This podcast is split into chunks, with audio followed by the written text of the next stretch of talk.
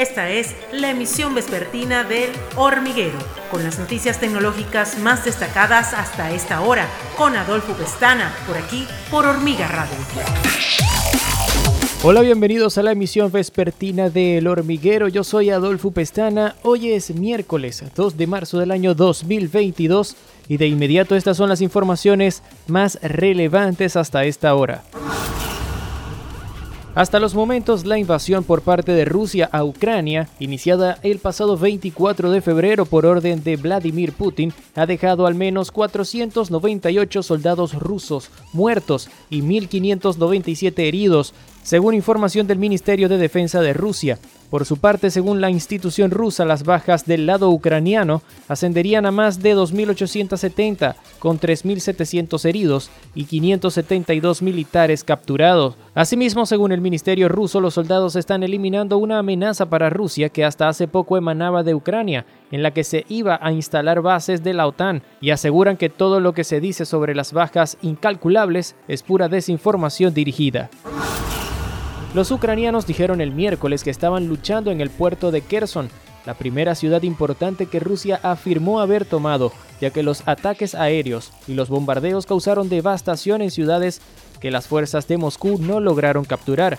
Después de casi una semana, Rusia aún no ha logrado su objetivo de derrocar al gobierno de Ucrania, pero, según el servicio de emergencia ucraniano, mató a más de 2.000 civiles y destruyó hospitales, guarderías y hogares. La invasión ha enviado más de 870.000 personas a huir a través de las fronteras de Ucrania y las sanciones de represalia han sacudido la economía mundial, con el aumento de los precios del petróleo exacerbando los temores de inflación.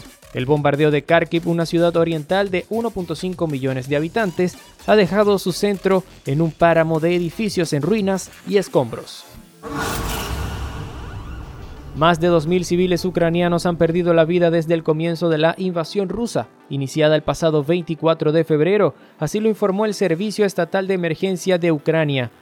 Durante los siete días de la guerra, Rusia ha destruido cientos de infraestructuras de transporte, viviendas, hospitales y guarderías. En este tiempo han muerto más de 2.000 ucranianos, sin contar a nuestros defensores, indicó el DSNS en su página de Facebook.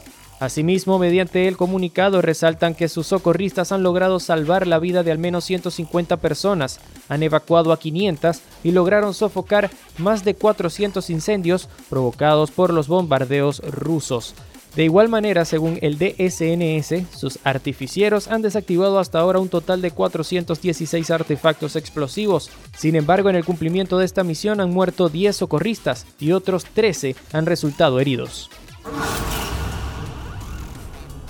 Realme presentó la familia GT2 Series en el Mobile World Congress de Barcelona este miércoles.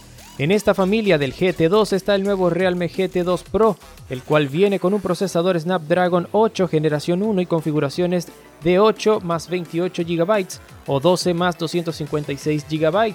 Y el Realme GT2 incluye un procesador Snapdragon 888 con las mismas opciones de RAM y almacenamiento.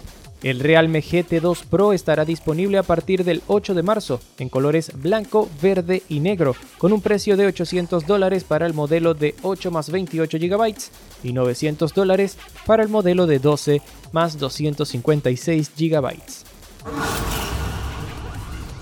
La gigante de Cupertino Apple envió el martes invitaciones a los medios de comunicación para un evento el 8 de marzo. El evento con el lema Peak Performance se transmitirá digitalmente en YouTube y en el sitio web de Apple. Los eventos de lanzamiento de Apple han sido virtuales desde el comienzo de la pandemia de COVID-19 en marzo de 2020.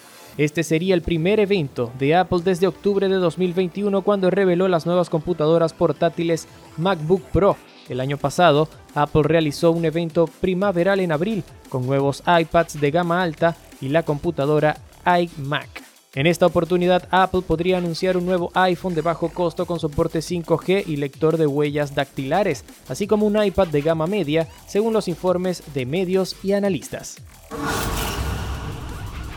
Hasta acá las informaciones del día de hoy. Yo soy Adolfo Pestana y me despido hasta una próxima ocasión, invitándolos a que nos sigan en nuestra página web www.hormigatv.com, hormiga.tech y en nuestro canal de YouTube Hormiga TV, para que estén al día con toda la información en el ámbito de la tecnología y también en nuestra cobertura especial del conflicto en Ucrania. Será hasta una próxima ocasión. Esta fue la emisión vespertina de El Hormiguero con Adolfo Pestana, por aquí, por Hormiga Radio.